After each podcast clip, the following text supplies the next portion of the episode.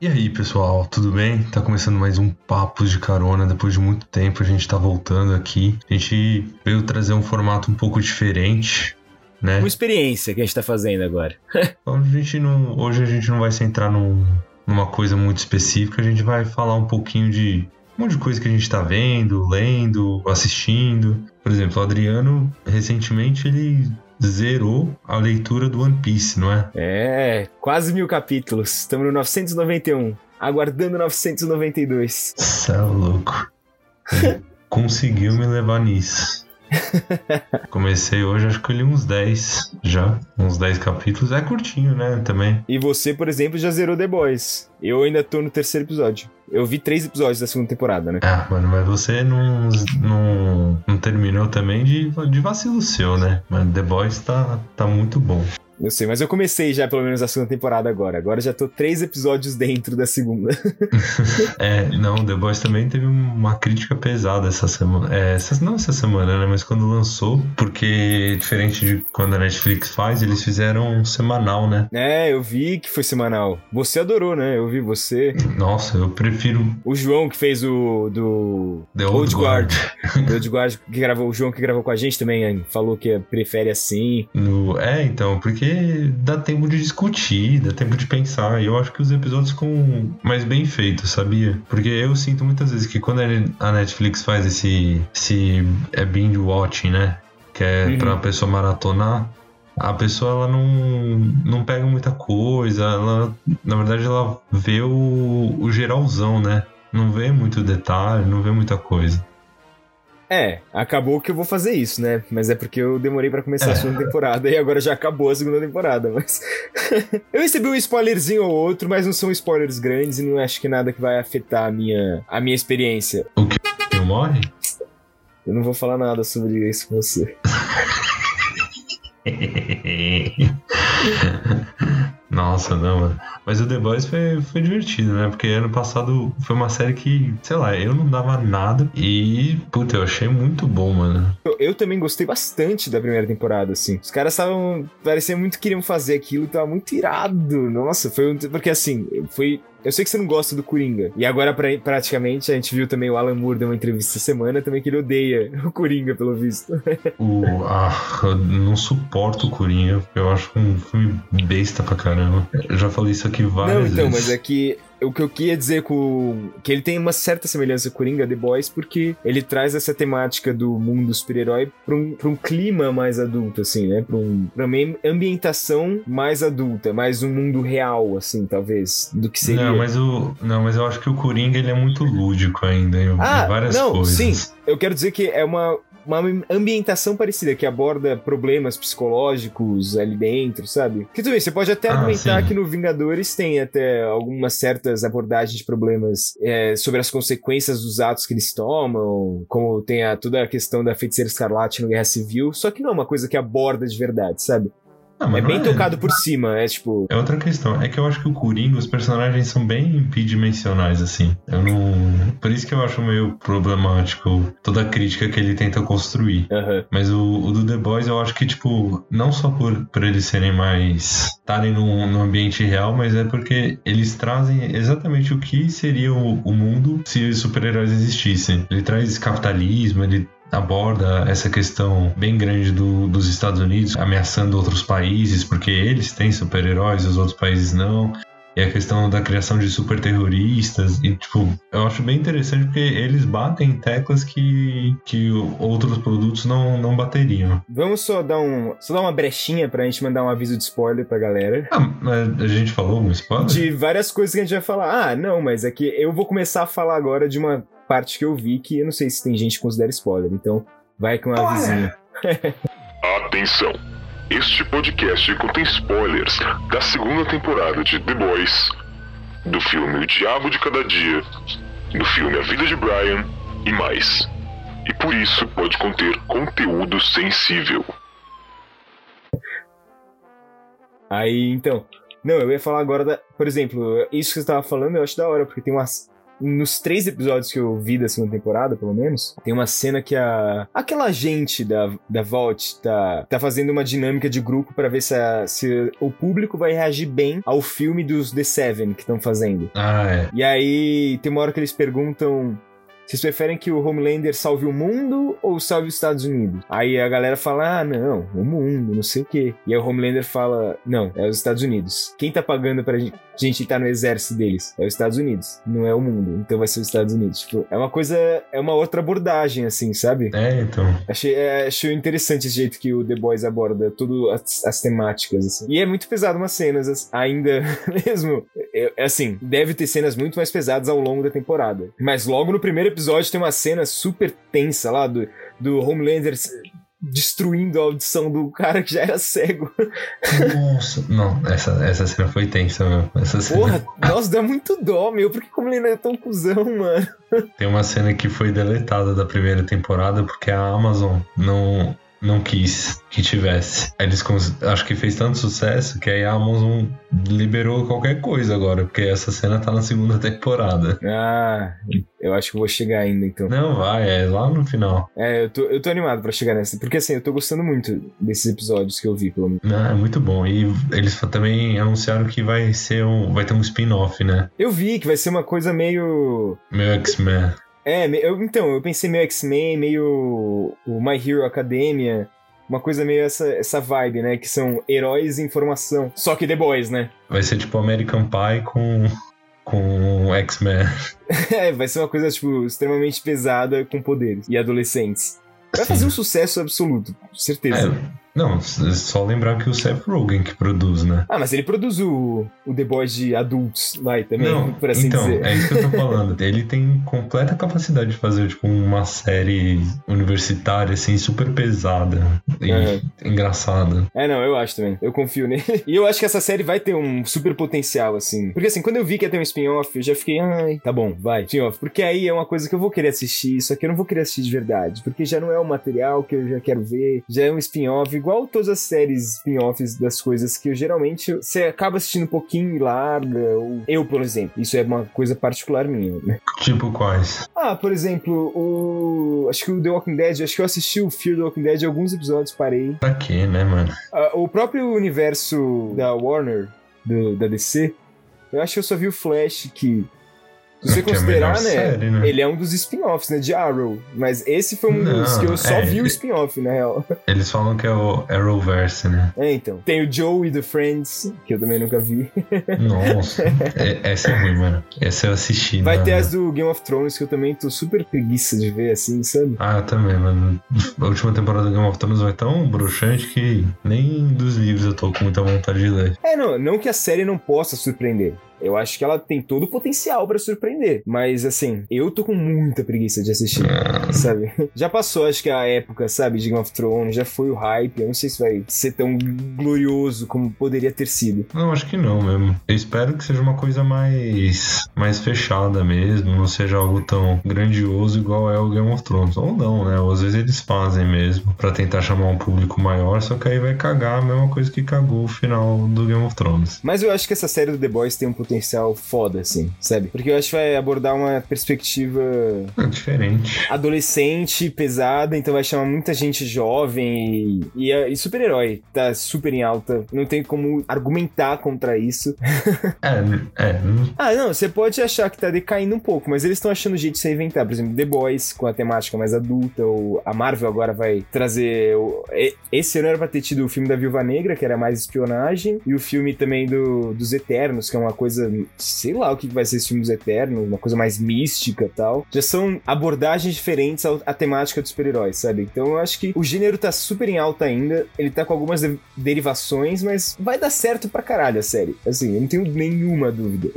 Não, Ainda mais receber o mesmo orçamento que tem The Boys, porque os efeitos são. Tem um efeitinho ou outro que você. É. Você vê que é mais fraquinho, mas assim, a maioria é muito bem feito, sabe? Mano, tipo... tem, um, tem um efeito que é meio mal feitinho. É bem engraçado. É a da baleia? Não, não é a da baleia. porque a da baleia eu achei meio mal feito, mas assim, tudo bem. Não me atrapalhou em nada, só me deu muito dó da baleia mesmo. Acho que tu... eu também fiquei com dó da baleia. Porra, mano. já não bastava o golfinho da primeira temporada, velho. Eles têm que, que crescer, né? Tipo, o próximo é uma baleia maior ainda.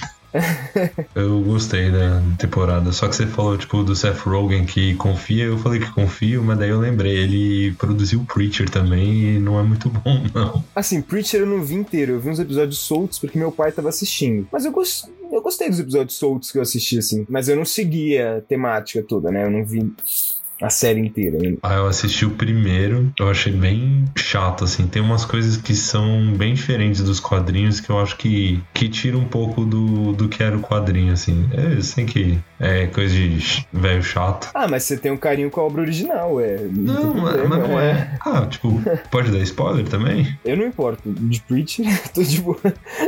ah, mano, tem, um, tem uma personagem nos quadrinhos que, tipo, pessoa real, tipo, muito real, assim. E ela tem drama, tem problema, ela tem as coisas dela. Só que aí, tipo, chega no primeiro episódio, do nada ela constrói uma bazuca. Tipo, com latinha de Nescau, assim, numa casa, sabe? aí fica meio, tipo, puta, não é essa a pegada do quadrinho. É um.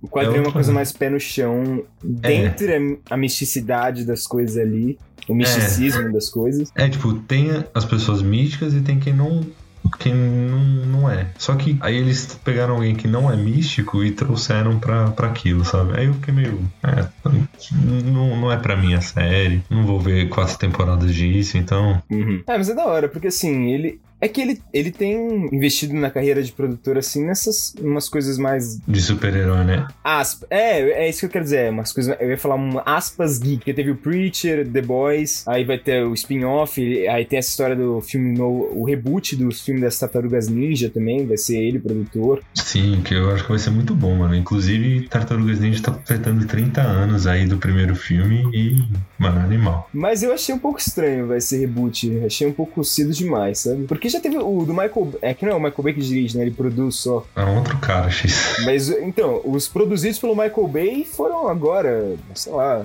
três anos 2016. atrás? Quatro anos não, atrás? 2016. É, quatro anos atrás. Pô, não é tanto tempo, mano. mano eu não sei se você viu aquele documentário do Brinquedos que marcaram época. Eu sei qual é. Eu não cheguei a assistir. Eu assisti o do. que é da mesma galera, né? Só que é o do filmes que marcaram época. É. Nesse documentário do Brinquedos que marcaram época. Tipo, ele até fala bastante de. O Seth Rogen ou o documentário? Ele não, tá no do... documentário, Seth Rogen? Não, não, ele não. Mas ele, eles falam bastante, tipo, da criação das tartarugas ninja até os dias de hoje. Eles meio que dão a entender que eles perceberam que as tartarugas ninja têm uma vida útil de uns 5, 6 anos. Então, tipo, eles ficam 5 6 anos com um desenho e uma linha de brinquedo e eles rebutam. Caralho. É, tanto que, mano, se perceber, nos últimos anos teve dois desenhos já. Tipo, de 2013 pra cá. Eu acho que mais até. Porque tem um mais novo agora que tinha uma galera xingando, só que eu acho bem da hora, assim, na real, o estilo de animação. Ah, eu não, não gostei muito, mas, tipo, eu não assisti. Que é mais 2D, não aquele que é 3D. O do 3D é legal. Então, mas. Não, eu não tô falando que era chato, mas o do mais 2D, que as tartarugas ah, tá. eram muito diferentes na a fisionomia delas. Ah, mas aí eles fazem porque aí muda bastante a linha de brinquedo também.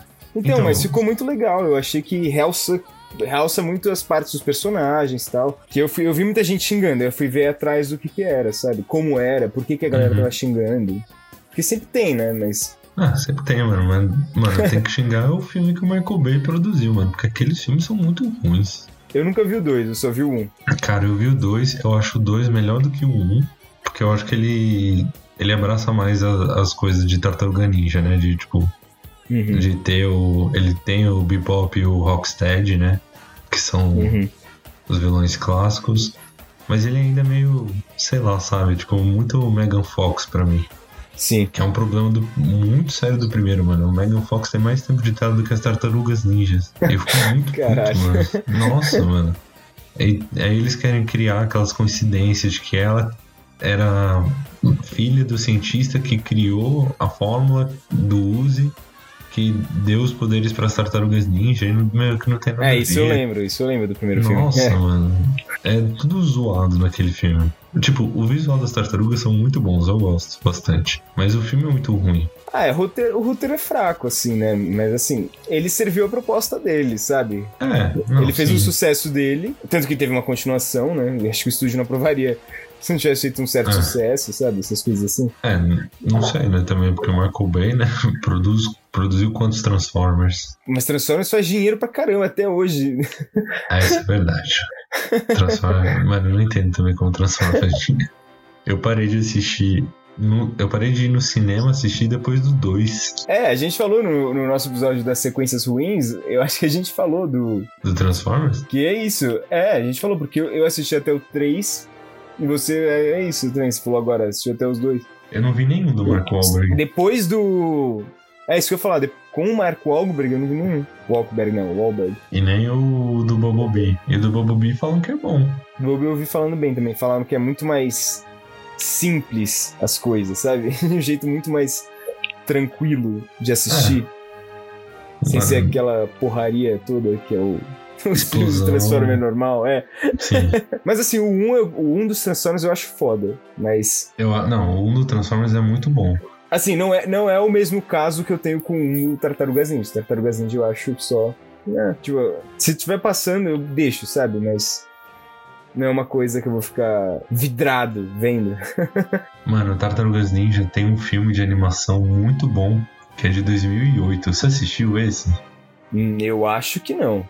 Nossa, mano, era muito legal. Tipo, é uma animação bem fraquinha, assim. Mas é muito divertido o filme, é muito bom mesmo. É, meu, se eu vi, eu não vou lembrar. Porque assim, se eu vi, eu vi uma vez só. E aí. Foi esquecido, Não, infelizmente. você, você lembraria se você, se você tivesse visto, eu acho. É, talvez. Putz, e essa frase do Alan Moore me lembrou muito aquela frase que o Scorsese disse no ano passado a respeito dos filmes de super-heróis, lembra? Que esses filmes de super-heróis eles acabam lutando o cinema e não dá espaço pra outras coisas. O que eu concordo, sabe? Em, em parte. Acho que agora vai talvez diminua. Eu não acho que vai diminuir, porque eu acho que agora tá cheio de filme engavetado, que já tá feito, e eles só estão esperando É. a data pra soltar. É, isso é verdade. É que assim, Mas eu- eles vão realmente esperar o momento certo pra lançar esses filmes, mas é. Eu acho que assim, a dinâmica vai ser. Se. ah, Eu quero dizer, se eventualmente o cinema voltar ao normal, a dinâmica vai ser a mesma. Assim. Até que o mercado mude, a tendência seja outra. É, Sei lá, a isso- tendência vai, vai ser monstros espaciais. Aí todos os filmes agora vão ser de monstros espaciais, sabe? Não, isso vai ter uma hora, né? Mas é ruim, né? Também o que ele quis dizer que, tipo, que foi o que o Scorsese falou no ano passado. Você vai no cinema, tem cinco salas, três estão passando o mesmo filme de super-herói. Aí os outros filmes têm que ficar competindo pelas duas salas, sabe? Tipo, você Sim. limita demais. É, super foda. Quando estreou Vingadores Ultimato, aqui no Brasil teve a polêmica com o De Pernas pro Ar 3. Tudo bem, você pode não gostar do De Pernas pro Ar 3. Eu, eu não cheguei a assistir o 3, eu só vi o 1 e o 2. Eu assisti, eu achei bem engraçado. Então, só que aí, querendo ou não, sabotou um pouco a bilheteria, talvez, sabe? Porque o Vingadores Ultimato, por mais que eu e você, nós amamos esse filme, realmente ele tomou um espaço na- nos cinemas né, imenso. E ficou em cartaz meses. E voltou pra cartaz com. Aqui eu não sei, se- acho que não chegou aqui no Brasil, né? Mas voltou lá nos Estados Unidos e ainda voltou em cartaz depois de não sei quantos meses, com, com cena excluída, sabe? Não, aqui coisas- saiu. Eu É verdade, eu fui ver também. A gente fez junto, acho. Nossa, e é muito caça-níquel. Eu fiquei muito puto com aquilo. Ah, porque era uma cena inacabada no início, né? Era Não, uma coisa não, só. final, pós-crédito, um- aquele Hulk bizarro, super Ah, no início tinha um- uma mensagem dos irmãos russos. Ah, também, aquilo, meu, só- era só pra tentar passar o Titanic, sabe? O Avatar. Hum, Não, não era o Titanic? Não, Era o Avatar, passou o Avatar. Ele é o, Ah, então- o Ultimato é a maior bilheteria em dia. Não, ah, eu não lembrava quem que era o segundo, se era o Titanic ou o Avatar. Agora, agora é Ultimato, Avatar e Titanic. E aí vem Vingadores Ultimato. Ou. Ah, ou- ou então, mano. Vingadores Guerra Infinita, falei errado, perdão. Se eu não me engano, é isso. Posso, posso estar errado. Até ano que vem, quando vai sair Velozes Furiosos 9, né? Aí desbanca É. tudo. Eles vão pro espaço, você viu? Eu vi, a, a mulher falou, né?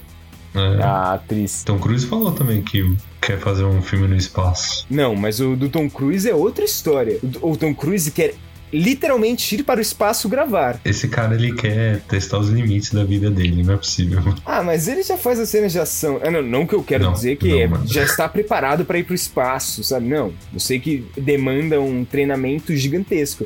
O que eu quero dizer é que, assim, dentre todos isso que você tá falando, que ele já ele tá testando, é porque ele já faz essas cenas malucas ele mesmo. Ele quebrou não sei quanta, quantas costelas gravando o Missão Impossível 6, não sei, algum desses. Que ele é. foi pular de um prédio pro outro e caiu de barriga na muralha do prédio. Ah, mano, ele fez isso de trouxa também, sabe? Tipo, tem dublê, tem um dublê pra isso, sabe? Ah, ele eu sei lá. E tenta se matar. Tem a cena do avião que ele realmente gravou do lado de fora do avião. Os produtores do filme devem ficar malucos, mano. Assim, tipo. É nada, mano. Se ele morre, eu posso fazer um puta do dinheiro. Ah, mas eles, ao mesmo tempo, se ele morre, os produtores têm que pagar uma puta grana, provavelmente. Deve ter, um, deve ter isso no contrato dele. Não, mano. O contrato dele, certeza que deve ter um negócio que, tipo, eles não vão pagar indenização. Mostrando que eles, eles têm dublê pra isso, não sei o quê. É, não tenho a menor ideia. Não tenho como supor um argumento contra contra isso. Se eu fosse produtor dele, eu, eu ia fazer uma cláusula exatamente assim. Não nos responsabilizamos por nenhuma morte do Tom Cruise. que horror. mano, mas não é verdade, mano. O cara, ele, ele quer fazer tudo. Ele quer se pendurar no avião. Ele quer. Esse, saiu um vídeo esses dias, não sei se você viu na internet, dele pulando de um precipício com a moto e abrindo paraquedas? Não, mas isso foi gravando filme, imagino, ou não? É, é, não, foi gravando filme também. Se ele fizesse isso de graça. aí é demais. Mano, ele faz isso e eu fico, tipo, eu não ia, de verdade, se eu fosse produtor, eu não ia arriscar. Eu ia falar, ia levar 15 dublês no estúdio só pra falar que tava lá. Porque, mano, esse cara vai morrer uma hora fazendo um filme assim. Não é possível, mano. Mano, eu espero que não, porque vai ser uma tragédia, assim. Porque, é, ah, porque assim, ele, ele, faz umas cenas que, assim, se rolar uma tragédia dessas, vai ser feio o negócio, sabe? De qualquer jeito vai ser feio, porque vai ser, né? Mas, assim. É, mas mas é isso que eu tô falando, parece que ele tá testando, sabe? Cada hora. Não, beleza, eu pulo aqui. Não, aí eu caio da moto. Não, aí eu pulo do prédio. Não, aí eu pulo do precipício com a moto. Agora eu vou pro espaço, sabe? Daqui a pouco ele vai o quê? Ah, e esse filme do espaço vai acontecer, não tenho dúvidas nenhuma sobre isso. Porque imagina, o cara quer ir, é só achar o produtor, certeza que, sei lá, um Michael Bay. James alguma... Cameron. É. James Cameron. James Cameron. Não, mas James Cameron tem coisa com, com o oceano, né? Ele ia querer gravar não, o James Cameron tá, O James Cameron tá ocupado com o Avatar, fica calmo. Acabou o 2, ele acabou de gravar o 2 agora. Então, mas ele tá gravando o do 2 ao 5 juntos, antigamente, né? Só que agora eu não sei como tá, porque a Disney acho que também segurou. A Disney segurou o 4 e o 5, acho. Ah, mano, mas devia ter. Tá assim, mais ou menos, porque eu lembro, acho que foi uma entrevista com a Zoe Saldanha que ela falou que é muito estranho, porque às vezes você encontra um ator que morreu no filme anterior e vai gravar uma cena no dia seguinte com ele. Mano, porque deve ser estranho. Quando vai filmar mais de uma sequência de uma vez, a gente tá acostumado com ser duas. Como acho que aconteceu o Guerra Infinita e Ultimato, eles gravaram juntos, né? Sim, e o Harry Potter também foi assim. O parte. É, o, exato. O parte 7 e o parte 8 foi gravado juntos tal. Só que nesse caso são quatro filmes, mano. Que eles estão gravando de uma vez. É, então, e é muito maluco, porque, tipo, são filmes que acho que em teoria cada um. Eu espero que cada um tenha um, uma história diferente, né? Não vai ser, tipo, parte 1, parte 2, parte 3. Fora que são filmes que você não tem uma bilheteria garantida, porque assim, o primeiro fez um sucesso estrondoso, foi a melhor bilheteria durante anos. Mas muito por causa da tecnologia. Mas assim, ele, ele realmente demorou muito para gravar esses outros, porque ele tava Sim. investindo na tecnologia para gravar. Sim. Mas eu não sei se vai fazer o mesmo sucesso. Mano, eu lembro que o primeiro Avatar eu vi cinco vezes no IMAX. Eu vi em DVD em casa. Você só viu em DVD? só. Mano, mas esses dias eu vi. Eu, eu ainda fico impressionado com os efeitos, mano. Não, mas eu gosto do filme. Tipo, eu não acho ruim. Não, eu acho a história bem fraquinha. Assim, eu, eu acho, eu acho fraco para ser a maior bilheteria do mundo. Mano, mas o visual é muito bonito. Eu, a, eu vejo, eu consigo sentir a textura da pele do, dos avatares lá, do, dos bichos, não lembro. Dos, dos navios. Dos navios, isso. Então, mas é, é que é legal. Eu, é, assim, a ambientação é muito bem feita. Sim, então. Tanto que foi o sucesso que foi, mas é que eu acho perigoso esse sinal verde que ele teve para gravar do 2 ao 5 de uma vez. Ah, mano, é que o James Cameron, né? Sim, claro, o cara segurou as duas maiores bilheterias do mundo durante sei lá quantos anos. Tipo, Titanic, cara. Tava lá. Ainda. Então, mano, 97. o Avatar é de 2009, mano. Ele passou 12 anos com o mesmo filme. E ele só foi superado pelo outro filme do próprio diretor. Muito tipo, surreal, né? É, e aí então... agora só ano passado foi o Vingadores, não foi? Ele Ou foi quer... 2018 ainda, sei lá. Ele... Mas foi super é, o... recente. Ah, o que o Vingadores Ultimato passou. 2019. E, e, e, o Vingadores Ultimato foi o vigésimo, sei lá, segundo filme da franquia. Mas isso falam que é de bilheteria, de. Ah, sim, é. Eu tô falando de né? bilheteria, né? tô falando de bilheteria. É. Porque isso sem considerar de... a inflação, né? Essas coisas assim, né? Porque quando considera, eu acho isso ainda surpreendente. O filme mais visto no cinema do mundo é o E o Vento Levou ainda. Esse é muito estranho. é muito bizarro, né, mano? O filme antigão e o cara. E, tipo, eu vi esses dias que eu dei uma pesquisada. Tipo, se considerar a inflação, se considerar tudo, o E o Vento Levou é o, o maior. E é um filme de quase quatro horas. Não, é gigantesco esse filme, é muito grande. É, é, quatro, é, é quatro horas. Não é quase quatro horas, é quatro horas. E é, é bem intenso, mano. Tipo, mas era o tipo de filme da época, né, mano? Eram filmes longos assim, né? Tipo, Sim. Mano, hoje não. A galera xingou que o irlandês tinha três horas e pouco, mano. Você acha? A galera não, não tem paciência pra ver as coisas. Ah, é que eu, eu assim, eu, eu entendo a galera não querer ver um filme tão longo, mas eu gosto muito dessa. Assim, quando o filme é bom, obviamente. É um não, filme quando que, o filme é bom, mano, porque o Por exemplo, eu... o irlandês eu achei foda, foda, foda, foda, foda. Todo, valeu super as três horas e meia do filme. O Vingadores Ultimato. Eu amei que o filme. Sim. Quanto mais longo o filme fosse, para mim, melhor. Quando saiu a notícia que ia ser três horas e pouco, eu fiquei super feliz. E eu fui no cinema, a gente viu juntos e eu fiquei super feliz que foi super longo, sabe? Mas, por exemplo, o Aquaman, mano, tem 2 horas ah. e 40 e ele é gigante pra mim, mano. Eu não consigo. Eu achei, eu achei o filme muito cansativo, mano. Se o filme é bom, ele passa muito rápido. Mas eu fiquei muito puto na época do Ultimato, que começou a ser compartilhado o, as horas que você pode sair no meio do filme do, ah, do Ultimato. Né, mano? Não tem três horas, sabe? Vai se fuder, não consegue segurar a bexiga por três horas. É assim, eu entendo que tem gente que tem problemas físicos que precisa sair no meio. Mas ah, assim. Não, mano. A galera compartilha porque ele, eles colocavam, tipo, a cena é chata, não sei o que. É, é, exato. Porque você beber muito refrigerante, não sei o que. Essa cena não é importante para o filme. Blá, blá, blá. No irlandês, a gente comprou uma garrafa de um litro de água cada um. Um litro e meio de água é, cada um. É, um litro e meio. Porque a gente tava maluco ainda. E a gente bebeu tudo. Sim, mas nesse eu tava com medo de beber muito rápido a água e ficar com vontade. mas deu tudo certo, mano. É, sim, deu tudo certo. Nossa, mano, tô com saudade de ir no cinema. Ah, eu tô, mas assim, a gente tá gravando esse podcast no dia 13 de outubro da virada do 12 pro 13, né? De 2020. Sim, 2020. é, vamos lembrar, né? Vai que a galera, tipo, ah, mano, por que, que não vai no cinema? Aqui em São Paulo, que é onde nós dois moramos, abriu Sim. cinemas e teatros, pra, pra, Eu tô morrendo de saudade no cinema, porque era, era uma coisa que eu fazia praticamente toda semana, sabe? Eu tinha esse privilégio de conseguir fazer isso ainda, sabe? Porque eu sei que é uma coisa foda, né? Não é uma coisa acessível. E assim, mesmo com esse privilégio, mesmo gostando muito, mesmo com o negócio reabrindo, eu não tenho coragem, por enquanto, de ir por conta das questões do Covid-19, pra papá. Eu ainda acho que era muito cedo pra gente ter aberto isso, mas assim, eu também sinto saudades de ao cinema.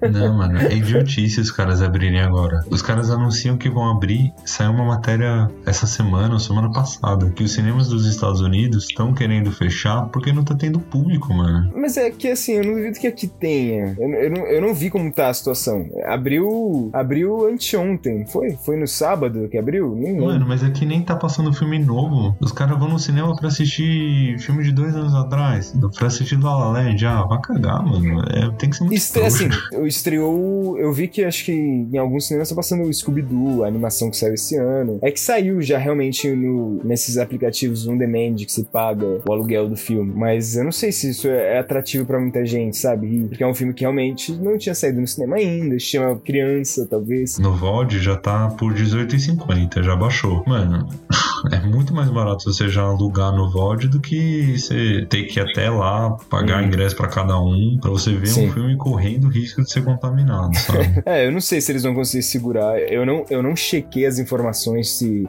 as salas chegaram a encher de gente, se foi bastante gente ir ao cinema. Eu mas... acho que se tivesse a gente ia ver mais coisa, mano. Mas isso você falou dos cinemas lá fora estarem querendo fechar, nem são os cinemas, os, as próprias próprias distribuidoras, né, como a Disney, a Warner, estão tudo cancelando o lançamento. A Disney vai lançar o, o, Soul, que é o novo filme da Pixar. É o segundo filme da Pixar esse ano, que ia sair, que vai direto pro streaming deles. O primeiro, o Dois Irmãos, também foi direto pro streaming. Não, saiu, ficou, é, ficou três semanas em cartaz, duas, ah, três tá, é, semanas. Tá, tem razão, perdão. Tem Mas razão. aí foi direto pro streaming. É que o Soul agora vai, eu acho que vai ser um lançamento igual ao Mulan, que foi, é meio streaming, meio on demand, assim, né, você é. assina o streaming, mas você ainda paga por aquela exclusividade de ter aquele filme naquele momento, porque ele não foi lançado no streaming de verdade ainda. É, que é meio estranho, né? Você tem que pagar já a mensalidade normal do streaming. Aí, para quem já é assinante, pode comprar o filme. É, é, eu não sei se deu certo no Mula. Deve ter dado, porque estão continuando essa estratégia.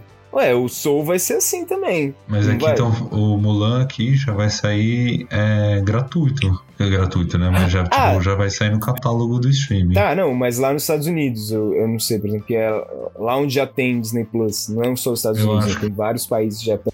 Eu, eu acho que não, eu acho que vai sair também é, já no, no streaming. Ah, é? Não. Ah, mano, eu acho que é, é mais barato. É, eu acho que eles estão testando, assim. E aí, por exemplo, vai ter esse, essa coisa, e aí a própria Disney adiou os filmes da Marvel, já estão jogando pra frente, jogando pra frente. A Warner está jogando tudo pra frente. O, o, Mulher Maravilha, toda vez sai uma nova data de lançamento. O Batman foi um ano pra frente do que já era pra ser. É, o Batman ainda não foi confirmado, né? Mas parece que vai ser 2022. Ou, ou já foi confirmado mesmo? Eu, eu acho que já foi confirmado confirmado. Vai ser 2022. Não, 2022. É, 2022. Acho que cancelaram o lançamento em 2021. É foda, né? Essas coisas. Porque o da Mulher Maravilha, a primeira data de lançamento era novembro do ano passado, 2019. 2019. E aí eles jogaram pra cima, pra frente, né, mano? Os caras devem ter ficado bem puto com isso. Ah, eu não sei. Eu entendo o medo dos caras. Eles, tipo, eles não querem perder dinheiro nisso. Não, lógico, ninguém quer. eu, eu acho que não tem que lançar no cinema agora mesmo. Pra que vai chamar gente pro cinema agora? Pelo amor de Deus. e, assim, óbvio que eu queria ver esses filmes quanto antes, porque a gente gosta. Mas são motivos que eu tô completamente concordando de jogar pra frente o filme. Se for afastar a galera de aglomeração.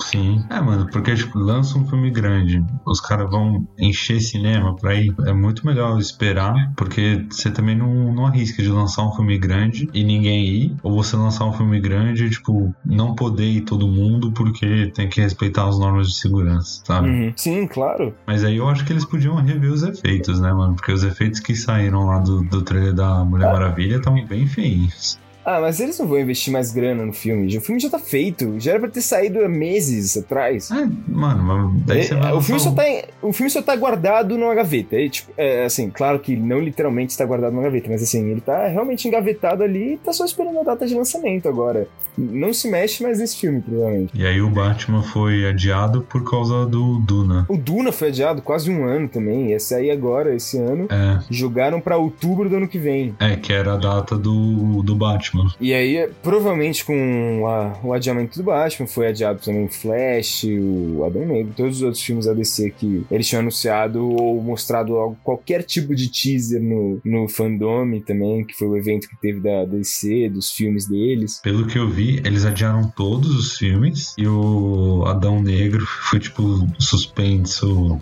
sem previsão, assim, sabe? Eita. Ah, mas tipo, tudo bem que a gente já não tinha uma previsão.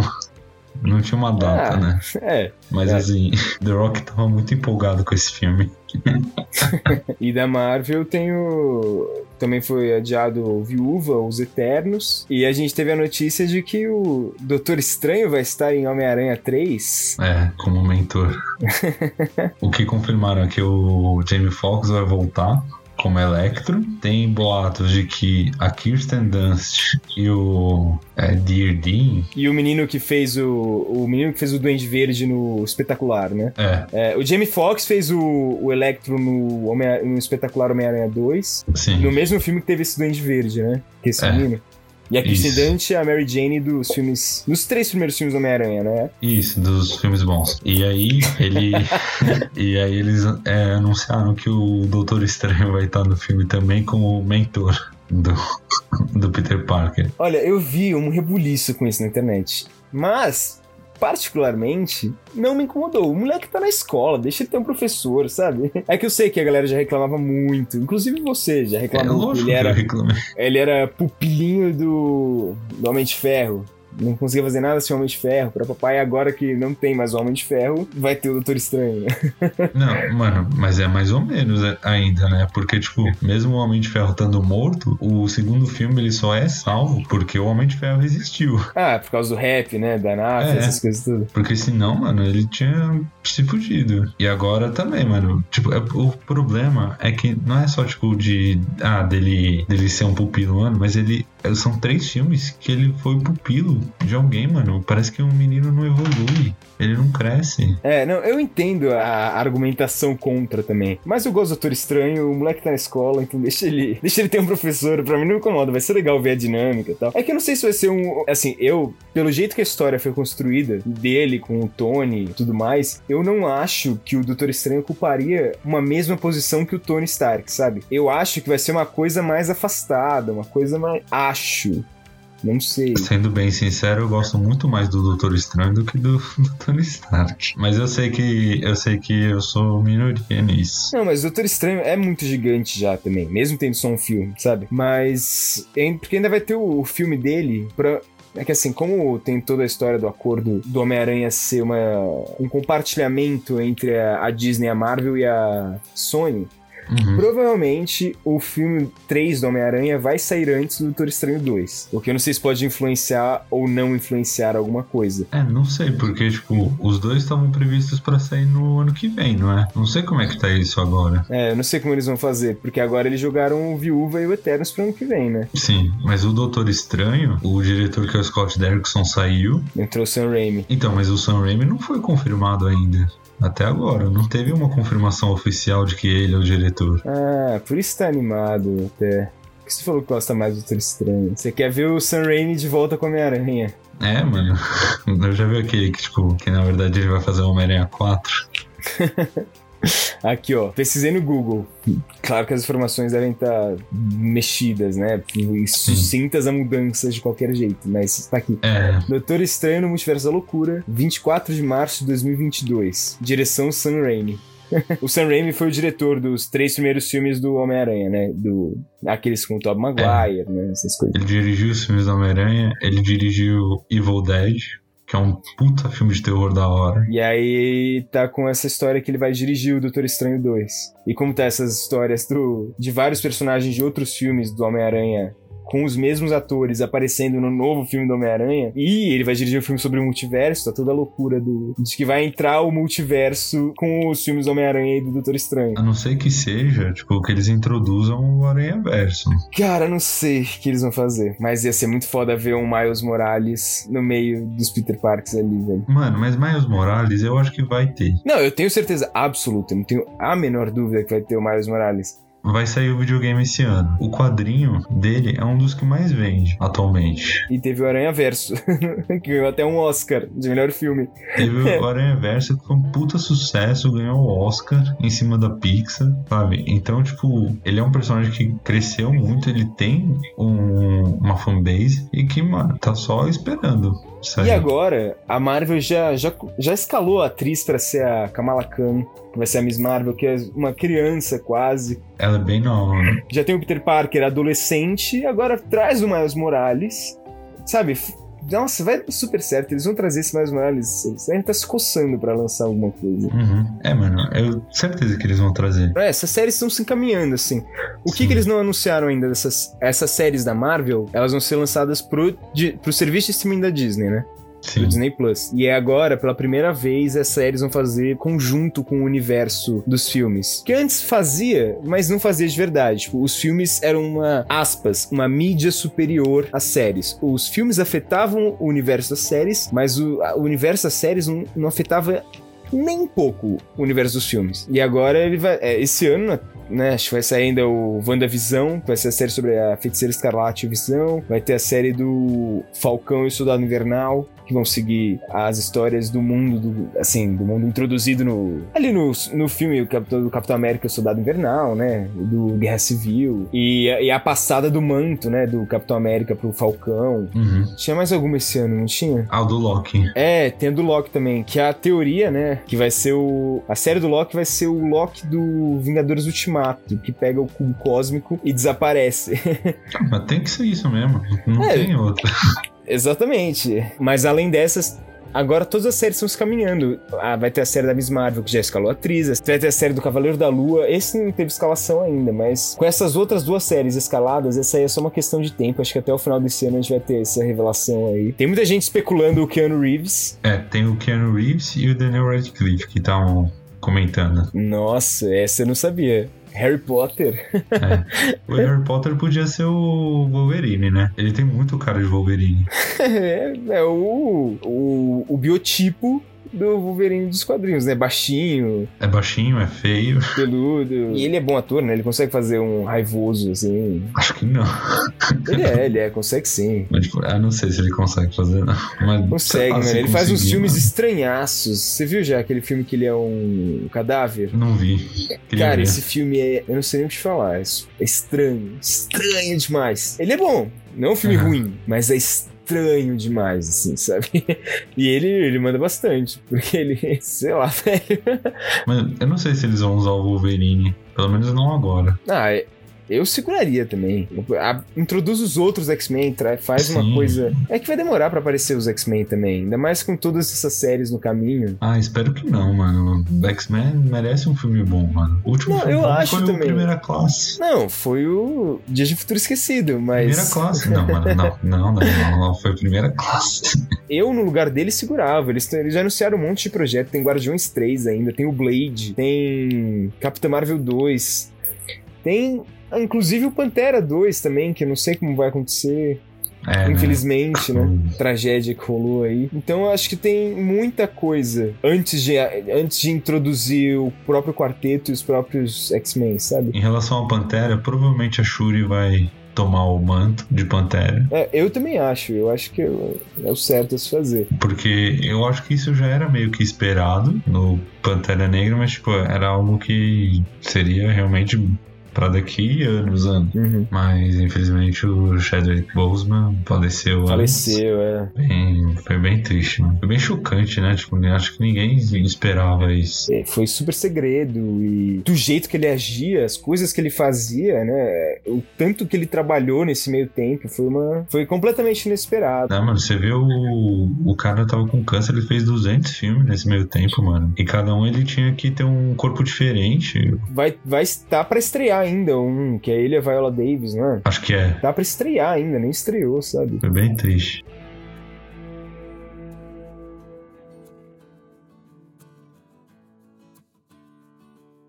Então, eu acho que é isso. Eles têm tanto filme antes, assim, tanto Sim. tanta história pra explorar do universo que eles já construíram, que eu, eu, eu entendo que eles devem também estar ansiosíssimos pra lançar os X-Men nesse universo, mas eu acho que exige muito planejamento pra não ficar uma coisa piegas, pra não ficar uma coisa brega ou até ruim mesmo, assim. Eu, eu acho que vai ser bem difícil ser ruim Uhum. pe- pelo histórico que eles têm, mas nunca se sabe.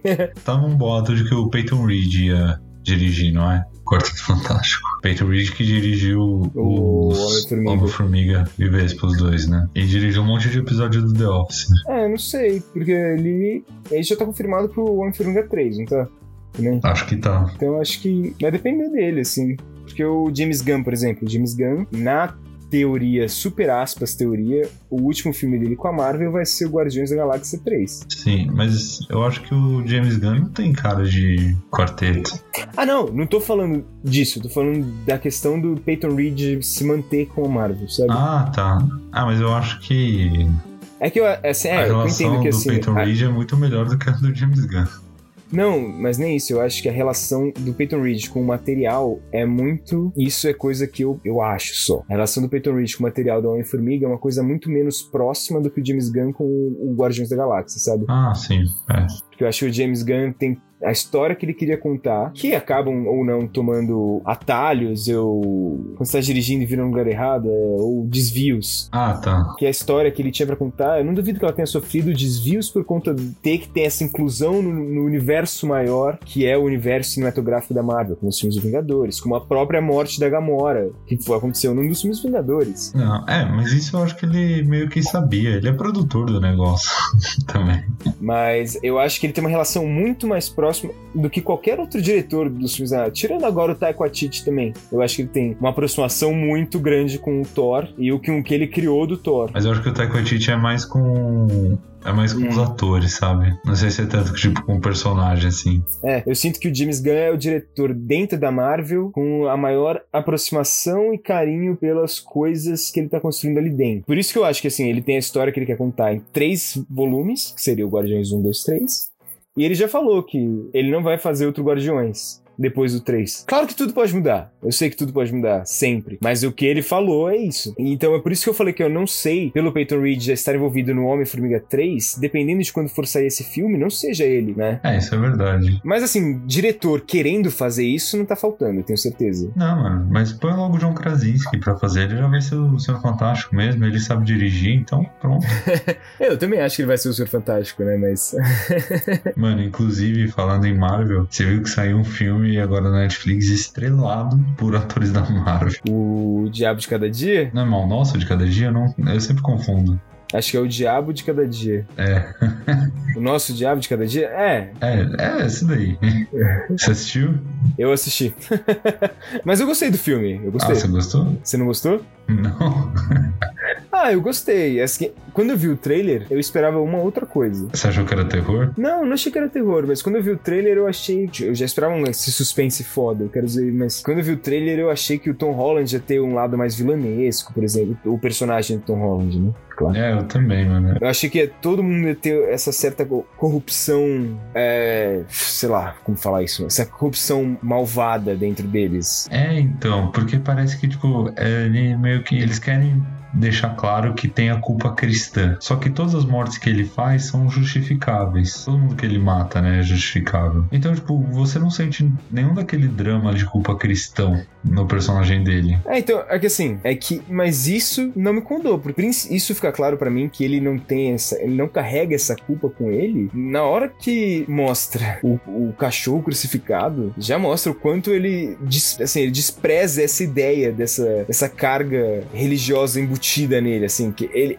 Eu sinto que no filme, pelo que foi apresentado, ele ele acompanhar. Ele ia pra igreja para acompanhar a irmã, para acompanhar a tia, tia não, a avó, né? Não porque ele queria estar próximo de Deus e para papá. Então eu, eu acho, para mim, não me incomodou ele não participar dessa culpa que outros personagens carregavam com ele. Então, só que aí o filme ele quer tentar mostrar que ele tá sentindo essa culpa, tipo, pela direção, sabe? Coloca um monte de cruz. Parece que o filme ele quer tentar fazer ele se sentir culpado. A direção, né? Quer tentar mostrar que ele tá se sentindo culpado, mas o roteiro não, não quer. E tipo, mas isso não é só nele, parece que todos os outros personagens também não, não tem essa culpa cristã, sabe? Ah, mas eu não senti que eles tinham. Eu não senti isso que você falou assim de querer mostrar que os personagens tinham. Tipo, eu, eu senti a relação que ele, que ele tinha com esse simbolismo, o personagem do Tom Holland, por exemplo, por conta de tudo que ele passou na infância por causa do pai. O pai realmente carregava uma culpa, uma devoção alucinante ali, né? Por conta Sim. do que ele experienciou na guerra, por conta da morte da mulher e do,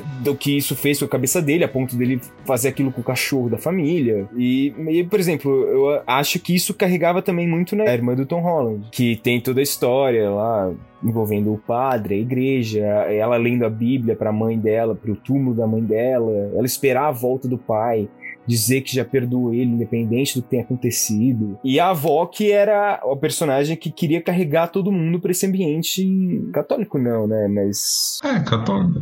É, é, principalmente religioso, é a palavra que eu tava procurando, né? Mas, porque assim, eu sinto que o personagem do Tom Holland, o personagem do Robert Pattinson, ou o personagem do, do Soldado Invernal, esqueci o nome, Sebastian Stan. Sebastian Stan. E a, a irmã dele e o, e o marido dela, que é o John Connor também, ó. Eles, para mim, nenhum deles tinha esse carregava essa, nada desse dessa culpa cristã, nada desse dessa dessa religiosidade neles assim, sabe? Mas eu acho que eu acho que eu me expressei mal, mas é porque tipo, o filme ele traz toda hora essa religiosidade, tanto que o Robert Pattinson é o pastor da igreja, né? Só que ele é um puta filho da puta, ele estupra menina, ele estupra meninas. Eu esqueci que tinha outra, sabe? Só que tipo, não é só da culpa cristã, mas dessa dualidade, sabe? É, ele despreza a comida que a avó deles leva, ele ele mente pra mulher, tem todas essas coisas, né? É, o policial também é um policial corrupto, a figura que deveria ser é, a representação de Deus para os fiéis, para os pastores, que deveria trazer a palavra de Deus, ele na verdade não escroto, assim, sabe? Uhum. Só que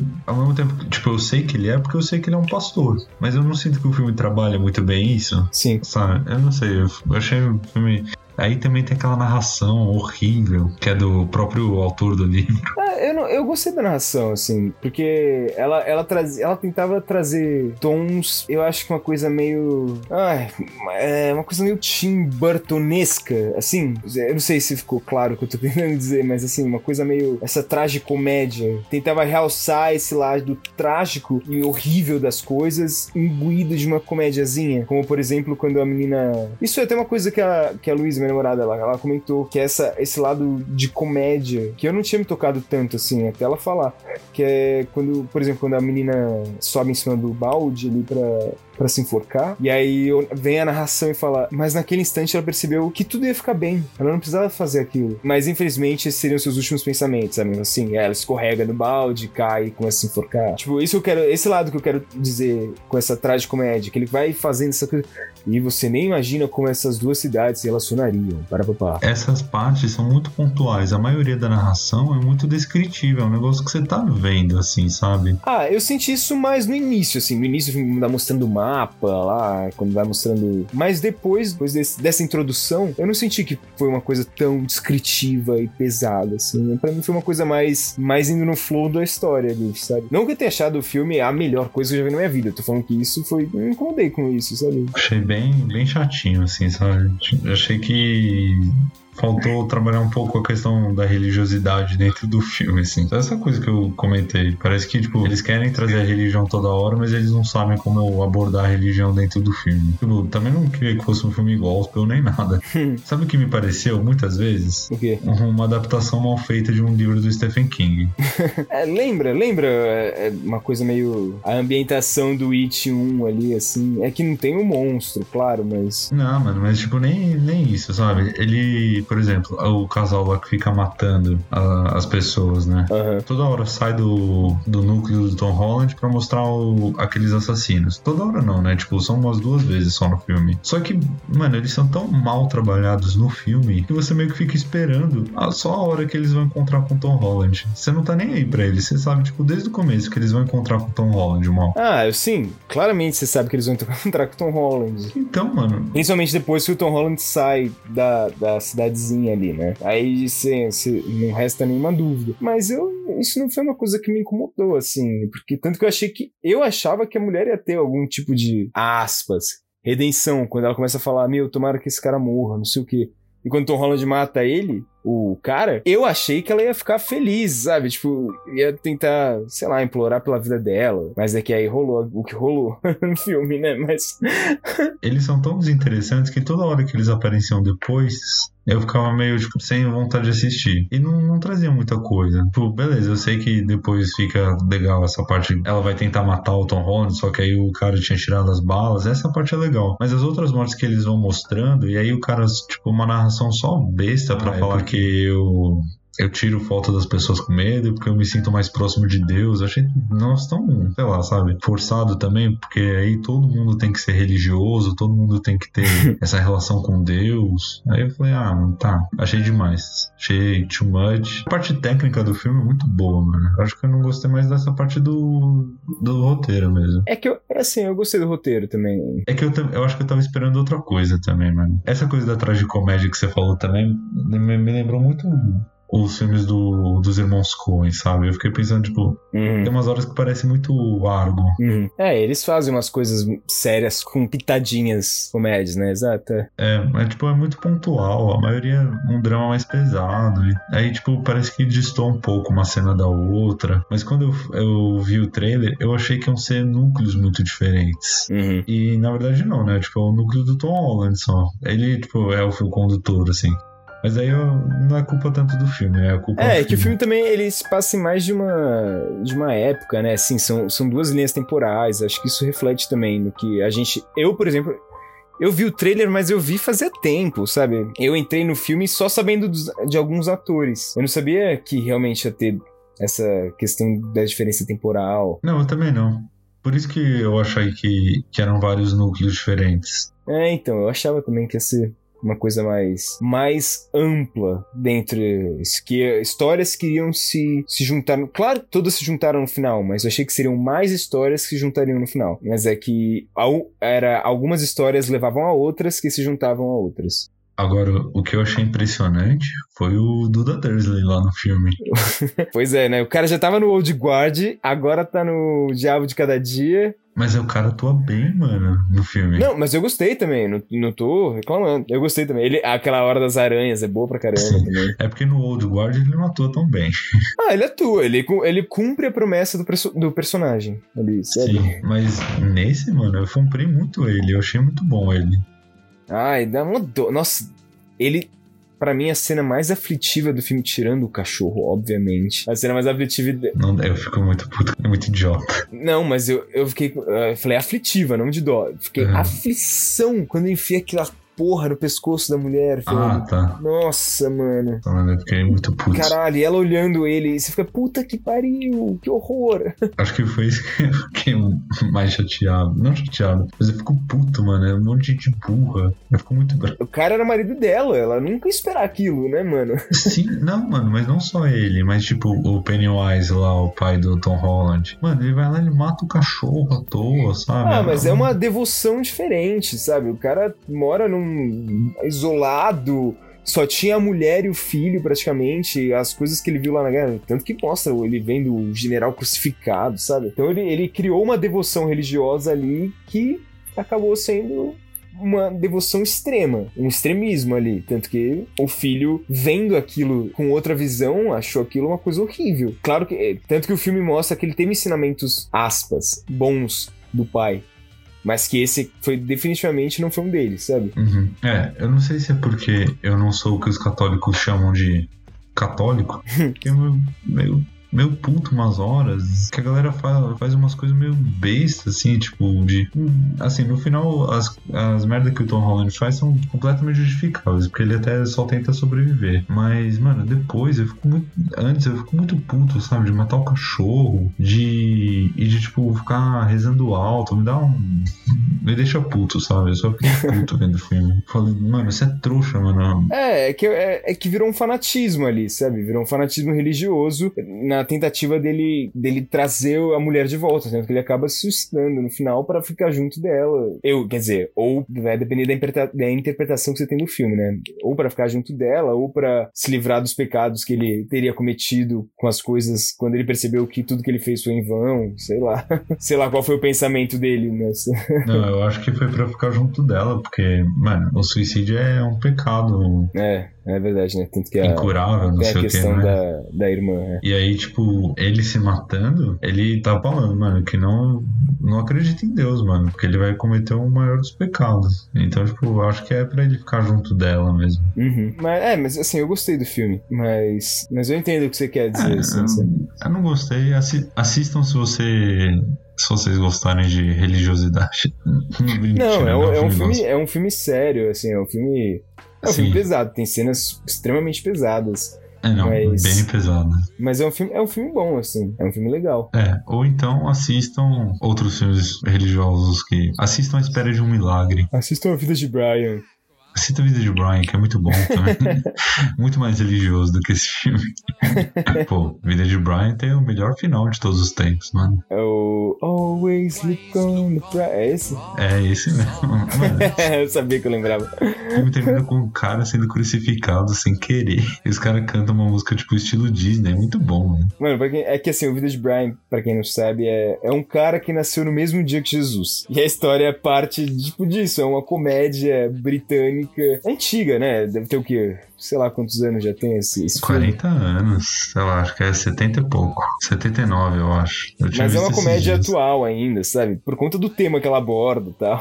eu vi esses dias, mano. É muito atual, mano. É impressionante. É 79. É, então, também. Já tem um tempo. Já tem 40 anos. É, porque é incrível como ele fala sobre o fanatismo religioso, sobre preconceito, sobre. Mano, e tipo, isso fazendo umas comédias assim, escrachado. Mano, tem uma hora que, tipo, ele entra na frente da libertação da Judéia. Aí ele vai pichar fora romanos, alguma coisa assim. E ele começa a pichar na, nas paredes do, da cidade. Aí chega um guarda romano e fala: Não, você tá puxando errado. É, romano é com. É, ele fala: Você tem que usar o artigo do substantivo, aí é objetivo direto, aí é sujeito. E tipo, ele explica aí, não, agora você vai pichar isso mil vezes. é muito tosco, assim, sabe? Uhum. E tipo, é que a galera ficava ofendida porque falava que zoava Jesus. E não zoa Jesus. Né? Jesus aparece uma cena do filme, mas ele não é usado como piada, né? É, é o contexto histórico que ele traz com ele, porque é o contexto histórico que tá, sei lá, apresentado na Bíblia, das coisas que. das histórias que vêm dali, tudo mais, né? É, o... é umas comédias muito besta, mas é muito engraçada, né? É muito atual. E foi produzido pelo George Harrison, dos Beatles. Oh. Que ele fala, ele até brinca que foi o ingresso do cinema mais caro do mundo. Que eles, eles estouraram o orçamento, eles tinham que filmar o filme ainda. Eles eram amigos do George Harrison, né? Aí o George Harrison falou: Ah, qual que é a história do filme? Aí o, acho que foi o Eric Idle que contou pra ele. Aí ele falou: Ah, eu, então eu vou pagar o resto do filme. E pagou. Caralho, né? Tanto que ele aparece uma cena. Eles também brincam, né, mano? Que foi a primeira vez que todas as religiões se uniram. Porque, tipo, foi um monte de religião criticar o filme. Foi, tipo, judeu, católico, evangélico. Foi um monte de gente criticar o filme. E aí eles ficam zoando que, foi, que o Monty Python uniu todas as religiões. Nirvana uniu todas as tribos.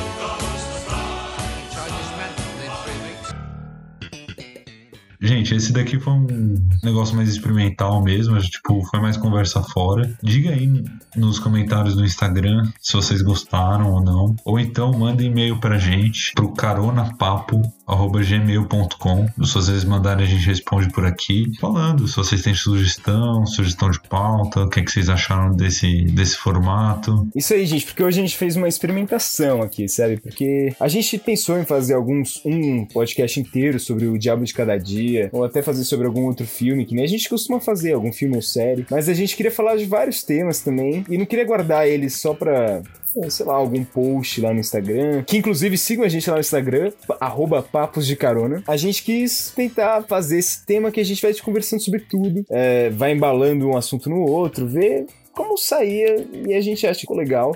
Então a gente quer ouvir a opinião de vocês. Se você ouviu, por favor, conta pra gente, se você já ouviu os outros, fala se você preferiu esse esquema assim ou se prefere que a gente realmente foque em uma obra. A gente vai continuar fazendo esses focos em algumas obras quando a gente sentir que realmente é um negócio que a gente quer muito falar sobre aquilo. Não é um sistema que nós abolimos do, do, do, podcast que a gente vem fazendo, né? É só uma, uma outra aproximação. Então, por favor, conta pra gente o que vocês acharam. E eu tive o prazer de compartilhar esse podcast esse, com o querido Gabriel Alviano. Eu consegui trazer várias discussões com o meu querido Adriano Melancia. Uh! Abraço, gente. Então é isso, gente. Um beijão para vocês. Uh!